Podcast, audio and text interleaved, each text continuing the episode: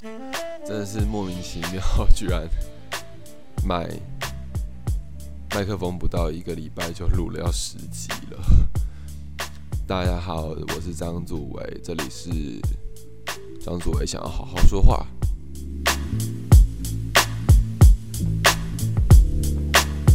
最近二零二零年真的不是。很顺的一年哦，就是就算到现在刚过半年而已，已经发生了很多莫名其妙的事情，或者是让人生气或难过的事情。不如来，不如我们来看看有什么最近让我觉得有趣的事情。好了，那首先，首先，雷亚游戏的好像是总监吧。因为被中国的网友抓出来说，他们的作词应该是这样吧？他们的作词里面有暗藏，就是光复香港时代革命的摩斯密码，所以他就宣布哦，还要辞职，然后辞退这样。那这件事情很有趣，因为这个事情不是第一次，但不知道大家还记不记得那个。叫什么啊？返校的续作叫什么？诶，返校的续作叫什么来着？还愿，还愿，还愿也也是因为一样的事情被被抓到，然后才被抓到，然后才就是下架的嘛。那雷亚游戏这一次也是遇到了诶一样的问题。那其实。还蛮有趣的一点是，我一直很好奇，到底是谁会去抓到这种东西？是到底是谁会？哦，我今天玩了一款游戏，然后玩它，而且我不止玩它，我还去翻它内码，然后我还要去翻它内码之后，我还要还要找到哦摩斯密码，然后再再转才知道哦这是摩斯密码，然后去转译转译出来说哦这是。光复香港时代革命的暗语，我就我就觉得到底是谁有这样子，就是很闲呢，很闲呢。他这种程度应该是可以去去试个什么，那叫什么三三一零嘛，就是那只蝉的那个解谜，就是很闲呢。虽然说中国人现在对于就是中国这个国家对自己的国民施加的。实实施的政策啦，的确让他们自己的国民将自己的国家或自己的民族视为一种信仰。那这个信仰是不可被、不可以被忽视，或者是这个信仰是不可以被放弃，或者是被其他人所不那么重视的。就是比如说，呃，所谓一中原则，或者是说一个都不可少。之类的东西，那姑且不讲中国内部的目前的情势，就是大家知道三峡大坝的事情，还有应该还有武汉肺炎的事情吧到底是他们到底是透过什么手段把他们的国民塑造成一个这样子一一碰就可以弹起来，而且他们还会主动去，他们就是。很像那种主动式的机关枪，你知道吗？你只要走过去，人家枪口就会对着你，然后疯狂扫射，这样真的是一直都一直都对中国人民可以找到游戏很细节、很细节地方被藏的那种小彩蛋，真是感到非常非常非常好奇，就是。他们到底是抱着什么样的心态去 对待这款游戏，就是或者是对待他身边的所有事情？因为它只是一款游戏嘛，就是它毕竟只是一款游戏。那如果他连一款游戏都这么如此的，就可以做到如此巨细靡遗的观察的话，那我很好奇他对他身边的事物是怎么样的看法，或者是他生活态度是什么样的？真的是。感觉很有趣哦，就是搞他生活中也是随时都是那种风纪鼓掌，就哎，你这个东西绿色的这样。哦，说到绿色，对，这个后面可以说一下。我在呃实践这年有创作一个作品在讲政治，然后那一个作品有去到韩国瑜的竞选晚会做拍摄的动作。那那个时候就遇到一些很有趣的事情，很有趣。那这个可以等下再讲，因为后面会讲立法院的事情。那接下来是最近有一点点小觉得厌烦的东西，是大家不知道有没有在看 YouTube，就是 YouTube，呃，大概在二零一六年的时候是一个非常美好的时期，因为大家都刚开始起步，然后甚至有些已经比较完善的这种程度。那那个时候就是很热闹，而且大家都在做一些很有趣、很有创意的主题。那今天要真，今天想要讲的是，是上班不要看，因为我算是这个，我算是上班不要看的，算蛮老的粉丝了。我从，呃，他们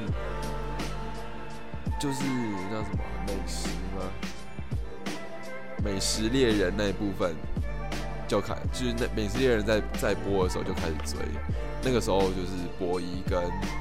博弈还在，游戏博弈跟那个谁啊，超哥还在，那个时候的企划就真的很有趣了，很狂，各种就是新三色，就是终于懂为什么苹果日报会被大众所喜爱，各种新三色，然后各种很夸张的尝试，各种很有趣的很有趣的实验，然后。很荒谬的整人，就是特别印象深刻，就是有一集，A K 那个时候要整的是 A K，就假扮黑道大哥来跟 A K 讨债。哎，不是，那个时候整老板，要整瓜吉，就他们就叫了人假扮黑大黑道大哥来跟 A K 讨债。那一期就是真的是前面连。就算观众已经知道哦，这是要整人了，但是连观众都会被吓到，就看怎么这么怎么这么凶。然后那黑道大哥是真的很敬业，就是怎么可以演的这么入戏，这样子，这他看起来就真的很黑道。然后就是上门讨债这样，但是我觉得啦，我觉得那个时候上班不要看的转泪点，应该是在蔡哥加进来之后。呃，为什么这么说呢？因为蔡哥加进来之后，其实上班不要看的，呃，整个组织算是比较完整的。那蔡哥看起来也很愿意去做主导的人，就是主持人啊什么的。但是问题就来了，就是蔡哥这个人，他在荧幕前给我的形象是比较统一的。那他也比较乖，然后他路数。他路数长期其实都非常相似，大家也知道嘛，就是押韵梗啊、谐音梗，或者是你会觉得他好像已经准备好了一些梗，然后 stand by 在那边，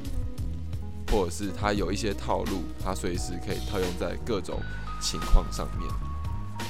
一开始会觉得很有趣啊，就是干什么烂笑话，啊，就是蔡哥不要这样，你还是会觉得哦，他的主持是有趣的。那但是因为新鲜嘛，所以你就会忽略很多缺点。但是因为之前瓜姐有说，他们想要把上班不要看的人员分配再做的更清楚一点，所以现在每个人，而且阿杰阿杰又走了，阿杰走是一个很大的损失。跟我觉得损失就比当时博一超哥一起走的时候还要小一点点而已，但是还是非常重、非常惨痛的损失。因为呃，阿杰是。认真很有个人魅力的，而且他他虽然他的主持风格都是比较只顾自己一点点，但是别人会跟他，就是他算是很老很好 follow 的角色。但是但是呢，蔡哥就是看久了之后，你会觉得哦，就他的梗很难接，你很难接到。蔡哥梗，就有没有发现蔡哥讲完笑话，很多人的其实反应就是拍手，就是蔡哥那个拍拍拍那个拍手，就大家其实是没有办法接接梗的。那你就觉得哦，尴尬，就是蔡每次蔡哥讲完或者是蔡哥讲话之前就会很尴尬，就嗯，怎么说？那不尴尬是什么情况？这个时候可能会有人想问说。哎，所谓不尴尬或者是什么情况。那我觉得大家可以去看一下《康熙来了》，陈汉典那就叫不尴尬，就是他在镜头，他在入镜的时候，但是他也不在镜头里面。诶，他在镜头里面，但是他不会站着不动，或者是你感觉他在蓄势待发某种东西，他就是随时都是一个表演的状态，而不是待机，然后一个梗，然后待机，然后一个梗，然后待机，然后一个梗。这样对比起来，大家就大概知道什么什么情况了。那还有去上班不要看最近的气话，也是比较比较弱一点点啦。我觉得比起以前上班不要看，现在他们真的是越往粉丝向，就是巩固自己的。毕竟他们好像五十几万订阅了吧，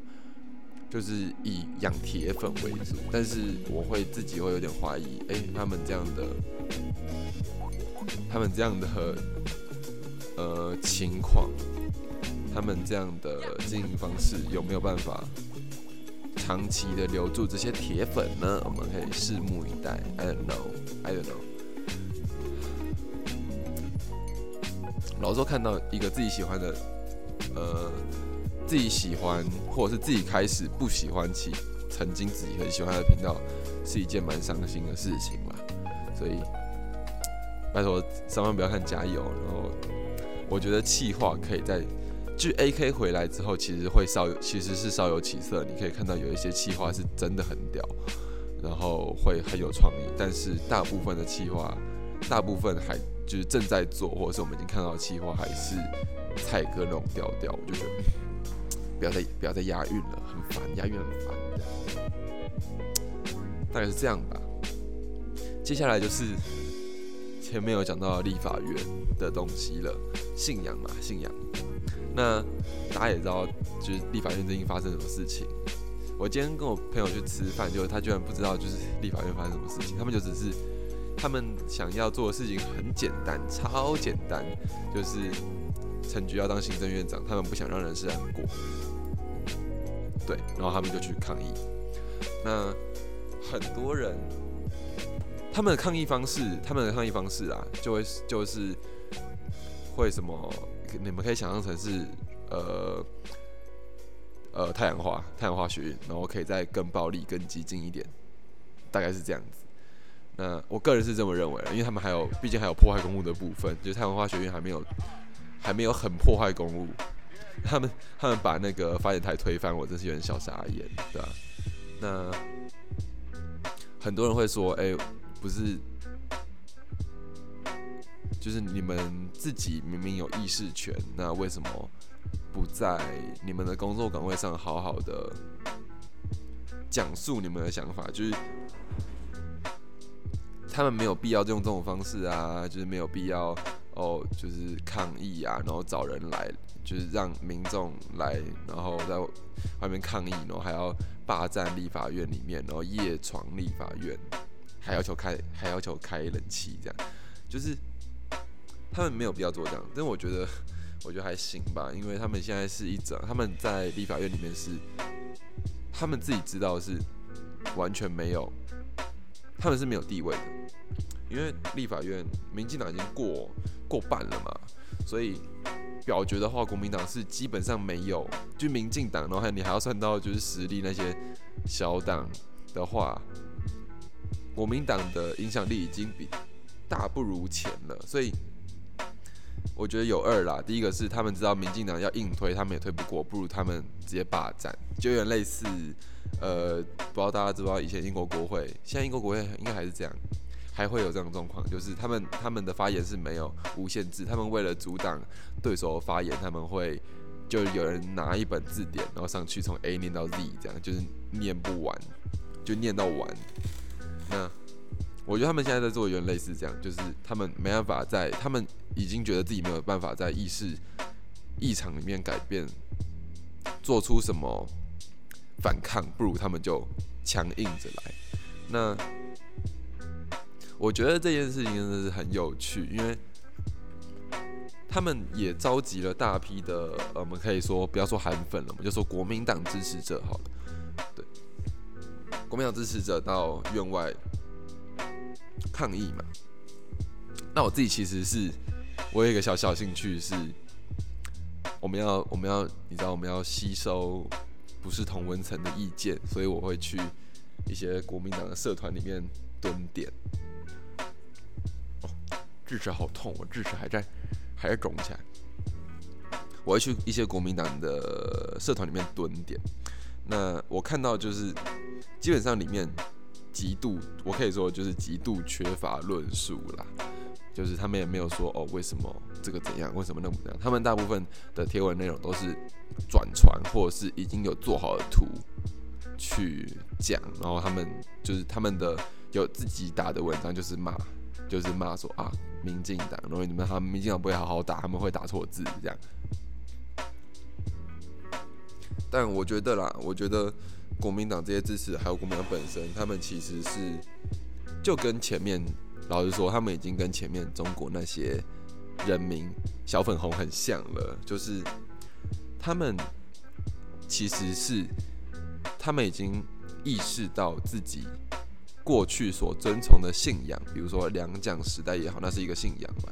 或者是旧时代的，对我们来讲啦，就对我这种年轻人来讲，旧时代的观念或者是旧时代的秩序逐渐被破坏。或者是有一些不能动的东西，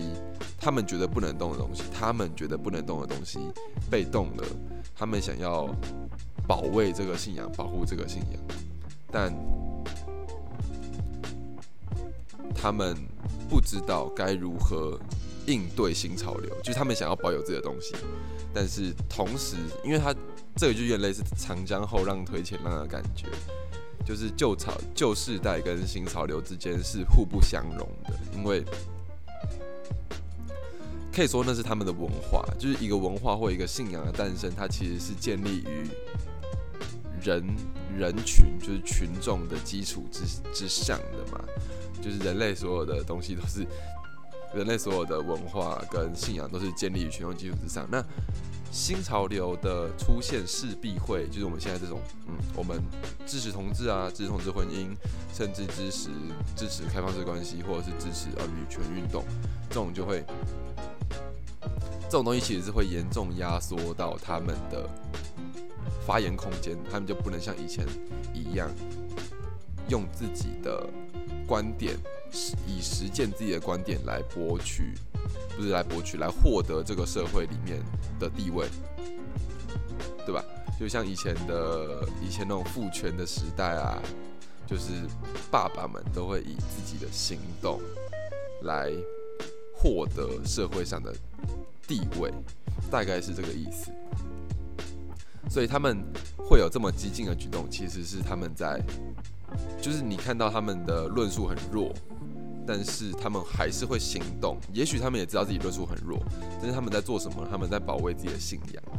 他们在保卫他们的他们的青春，搞不好他们的青春也是长这样，或者是他们的人生其实是都是在这样这样子的规范下度过的。那今天有人说，哎，我们不要这个规范了，我们应该要换新，那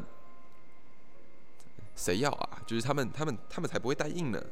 对吧？其实也也许啦，换做我们，我们也不一定会。当我们以后遇到像这种情况的时候，也不一定会答应，只是我们可能会稍微有逻辑一点点，因为我们，呃，我们所处的潮流是一个比较尊重逻辑，然后强调论述，强调因果关系，强调实力至上，算是实力至上嘛？就是你要你要反对之前，你要先提出你的意见。就是你觉得不好，那什么是好的？这样子的意见的一个潮流，但大家可以想想，就是你们从长辈们身上，或者是你们所熟知的呃国民党的支持者，或者是中华民国支持者身上，看到什么样的特征？那他们那个时代所经历的呃政治体系是什么？对。就可以大概了解到说，哎，为什么他们要如此坚定的用如此激进的方式保保护自己的信仰？虽虽然我觉得啦，就是他们这一次在占领立法院，很大一部分是觉得，哎，为什么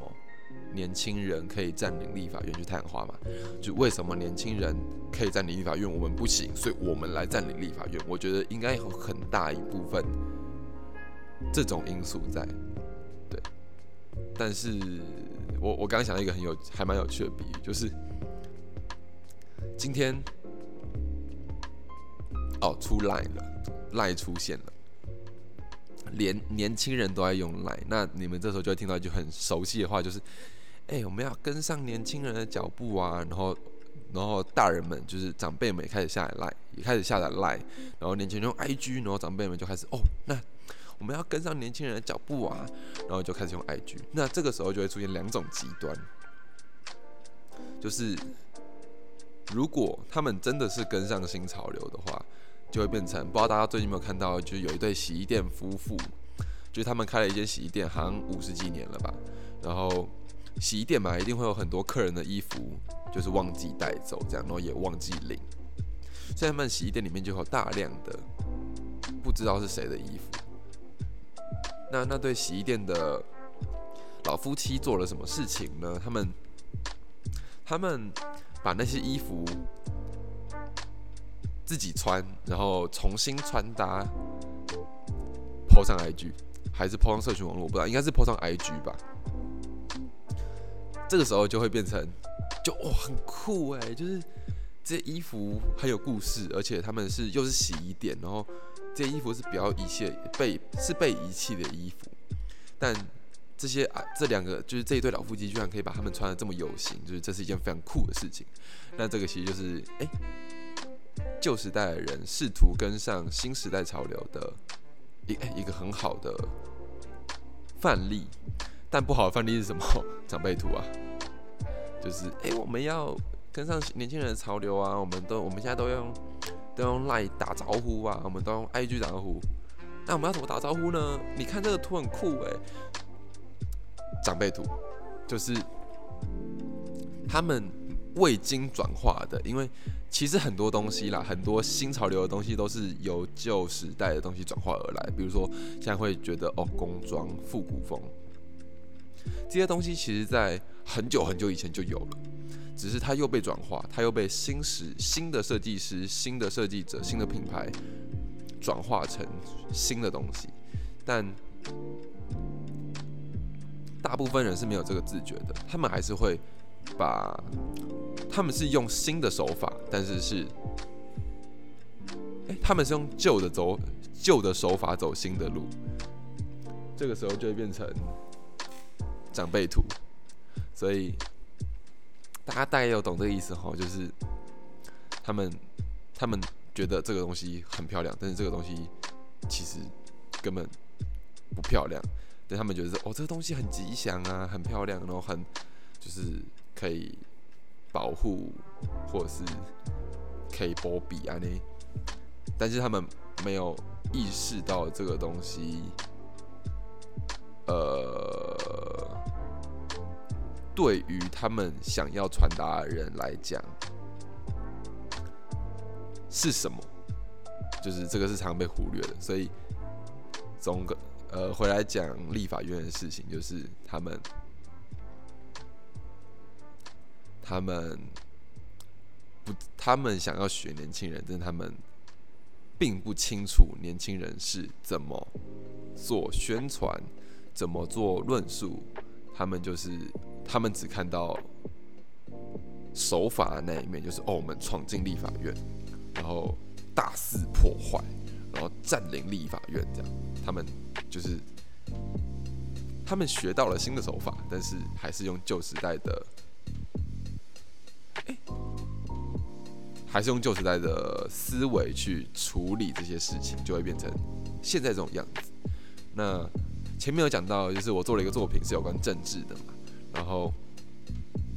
那个作品其实是呃，实践大学一个叫人体舞动的专题，是大一的创基课程，大家可以回去听第一集，嘿他一直要大家回去听第一集。那那个那个作品其实是一个红绿两色的大布袋，然后里面有装椅子啊、椅子啊、玩偶啊什么东西的，我就在这里面玩那些东西这样子。那那个时候。因为交件前刚好是总统大选，所以我在总统大选的前两天就跟同学跑去，因为我另外一个同学也是在做台湾的东西，那我们就跑去韩国瑜的造势会场。那个时候很有趣。我们在外围拍，就是韩国瑜造势会场的粉丝忠实度是成一个渐层，呃，最外围的粉丝就是哦，对对啊，就很棒。然后大家其实很善心，但越往内越激进，越早到越激进，对，就可以回扣前回前面我们在说中国人民那种，就是他们维护他们自己信仰不可动摇到什么程度。我们当时去的时候，一开始在外圈拍嘛，然后外圈，我们一定会讲一些就是合时宜的话，比如说哦，我们要我们是来赞同赞颂台湾，或者是我们想要表达台湾的美好这些之类的话。哎，外圈甚至有阿姨拿钱给我们，说哎，我支持你们这样。我们那时候觉得哇，就是很棒，真的很棒。就是很有人情味，虽然那个钱就我们不想收，因为我们毕竟没有拿钱的意思。这样，那之后我们就想说，哎，我们可以到更近一点的地方取景，就是我们就往台前走。那他那个其实他们人流分分配的非常不好，就是他们封路也没有封好，然后他们就是他们的人流被硬生生切成两段了，就以。那我忘记那是什么门了，北门吗？不是，南门，小南门，就是总统府前面那个城门为界，分成好几段，就是好几区，然后被铁栅栏围分开这样。那我们就试图走到离呃主舞台近一点的地方，这样才可以拍韩国语嘛。那我们越往前的时候，就开始喽。我们一开始就说，哎，我们想要离韩总近一点，我们想要离韩总统近一点，好表，那我们我们想要，我们是艺术创作这样子。那当我们走到前面的时候，人群开始，因为其实没有位置了，所以我们想撤。但是这个时候，我布我的人体舞动上面那个那一块绿色的布发动功效了。就是大家都看到红色的布哦，很好啊，青天白日满地红，对，大家都很开心。就他们，他们反而觉得红色是没有问题的。但是他们看到绿色的布子的时候，你说你是不是政治力量？然后他们越前面的人，他们会看到呃，我们是年轻人，就会直接去否决。他们其实是直接否决所有年轻人的这个群体的，呃。他们看到我的时候，就是说：“哎，你们是不是想要嘲笑或者是反反串之类的事情？”那那个时候我们就遇到了很大的危机，因为甚至要被打。就那个时候是已经有人，他们他们已经那个要打人的架势已经准备好了，你知道吗？那个时候的情况是非常可怕的。所以我们就到最后，他们我就说可不可以让我们拍照？他们说可以啊，但是。不要把绿色那边露出来，然后我之后就，因为我一定要，就是只有红色也不是我作品，只有绿色也不是我作品嘛，所以我就之后就把国旗放在我的作品上面，然后拍照。虽然那张照片最后没有用，因为糊到爆炸，他们就挤来挤去这样。他们的信仰大概到这个程度。那其实到最后啊，我们得出一个结论是，这群人搞不好比我们更爱台湾。他们也是因为他们很在意这片土地，所以才会做出。这么激进的举动，就跟我们看到，呃，比如王炳忠的王炳忠，就是我们这些呃比较偏台独意识的人，看到王炳忠的反应会是一样的。其实大家其实都是对台湾有，都是一心为了台湾好，但是可能因为时代背景的不同，因为教育的不同，我们会抱有不同的想法，大概是这样子。那这就是彼此的信仰是。大家可以把它想成现代版的十字军东征，并并没有，并没有那么严重，但是类似，很像，就是他们想要抢占一个圣地，对，想要夺回那个圣地，有没有想了？夺回那个圣地，所以发动总攻击这样。那但是就是，虽然国民党这一次的抗争使用了很多。甚至比以前民进党还要多的暴力手段，就是他们去推推发人台啊，然后打人，然后摸林场主的鸡鸡之类的东西。但是总而言之，我觉得这一次抗争蛮有趣的，就是你大家可以看到一些很有趣的人出现，比如说，呃，就不说一些比较中生代的议员，我们说新生代的议员赖品妤，呃，高嘉宇，你们就可以看他们有很多很多很多梗图出现，然后特别是赖品妤，真的是迷音王，真的是民民进党民进党，真的是很有趣的事情。那还有嘛，今天就传出那个陈玉珍要陈玉珍，对，陈玉珍偷摸，就是去抓林长佐口袋那件事情。我就很好奇有没有会不会有会师把他们换成同人图，这也是一件让人很好奇的事情。拜托，我想看，我想看立法院同人图，我想看立法院同人图敲完。所以我觉得啊，就是这件事情，我我自己的看法会是，哦，就就这样啊。但是总归，我觉得这是台湾政治的一部分啦，就是关于大家的平衡之类的事情。蛮有趣的，蛮有趣的。那，哎，最后一件事情，我发现我电脑快没电了，糟糕。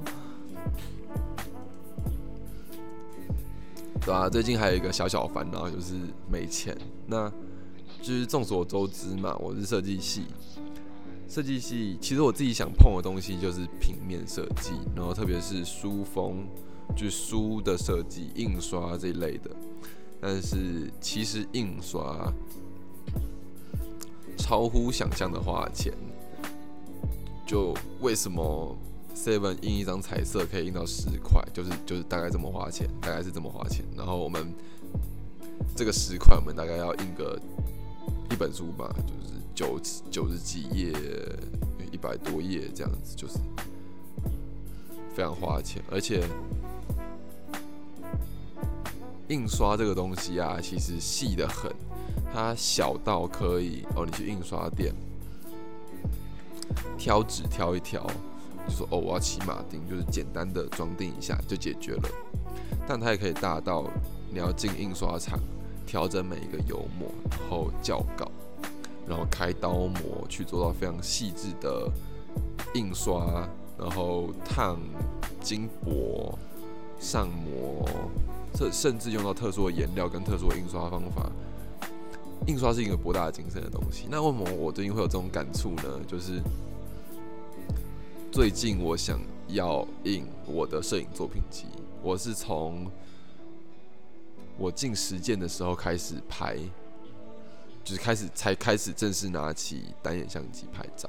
啊，拍拍拍拍到现在也是一个学期了，我就觉得嗯，刚好可以做一个总结，因为。我第一在整理照片的时候，其实也发现，哎，自己感觉是飞跃式的进步。就是我在这一年里面，拍拍照的观念啊，或者是技巧、构图，其实都进步非常非常多。所以我就想说，哎，我以前都是去台北山一家叫千叶影，那千叶其实非常棒，因为它。第一个，他的员工会很仔细的教你，虽然有些员工脸很丑，他的员工会很仔细的跟你解释说，哎，要怎么样印，怎么样印，特别是老板，老板人超好。但千叶有几个小问题是，第一个，它的它的纸其实不多，而且就那样。第二个是它的装订就只有胶装，现场可以拿到的就只有胶装跟胶装跟骑马钉。听说有裸背线装啦，就是裸背线装就可以摊平成一百八十度那种那种装订，但是我没有问。还有另外一个是千叶的印刷技术，老说不怎么好，或者是有时候他们印的比较急的关系，所以会有有时候会有色偏的问题，然后有时候油墨会拖到。我个人是蛮在意油墨会拖到这一点，就它油墨的边边角角不会。那么干净，就很干，印出来的时候你就想啊，这三小不要这样，就是很很丑，但是没有办法，钱花下去了，就就只能这样。所以我就去了另外一家商店，叫品墨良行。品墨良行它其实是以纸材为主，就是它进了非常多日本竹尾的纸，还有很多有趣的纸，然后。手感非常好，非常好的内页纸跟封，就是各种磅数的纸，基本上去那边可以找到，基本上去那边就可以找到你想要的纸材了啦。那但比较麻烦的是，我那天纸都配好了，就是我的作品集有九十四页，包含封面。那其实是恐恐怖的，就是配完纸加装订费用加起来加一加一千多块，要一千七，要一千一千七出头，我就懵了。而且一千七是一本书，就是一本，我做一册，对，那我我至少要印，我习惯是我会印到两侧或三侧，我就超傻眼，而且。因为屏幕两行没有没有裸背线装，所以我就想说，哦，那不然我就用普通线装好了，反正也是可以一百八十度，就是一百八十，也是可以开到一百八十度。但是算出来的价格，我就是整个傻眼。虽然它的整体就内页纸还蛮有名的，用的是一个叫新潮流的纸，那它的手感真的非常好，非常厚实，呃，非常利落，但。这种感觉会很诚实的反映在价格上面，但是我也不想要，就这也是跟前面讲到信仰的一部分，就是我也不想要很随便的对待我自己的作品集，所以看来是要去打个工了呢。印刷真的是无底洞啊，但是就我们要保有自己的底线嘛。就是该试我自己的想法啦，该试的还是要试，呃，该体验过还是要体验过，不然你永远不，你永远不会知道你自己可以做多好的东西。所以有时候我觉得花一点钱没有关系，是是一本书一千七真是太贵了。好了，那今天的闲聊吧，这集应该算闲聊，就讲到这边。希望切的不会很硬。那今天先这样，呃，大家再见，拜拜。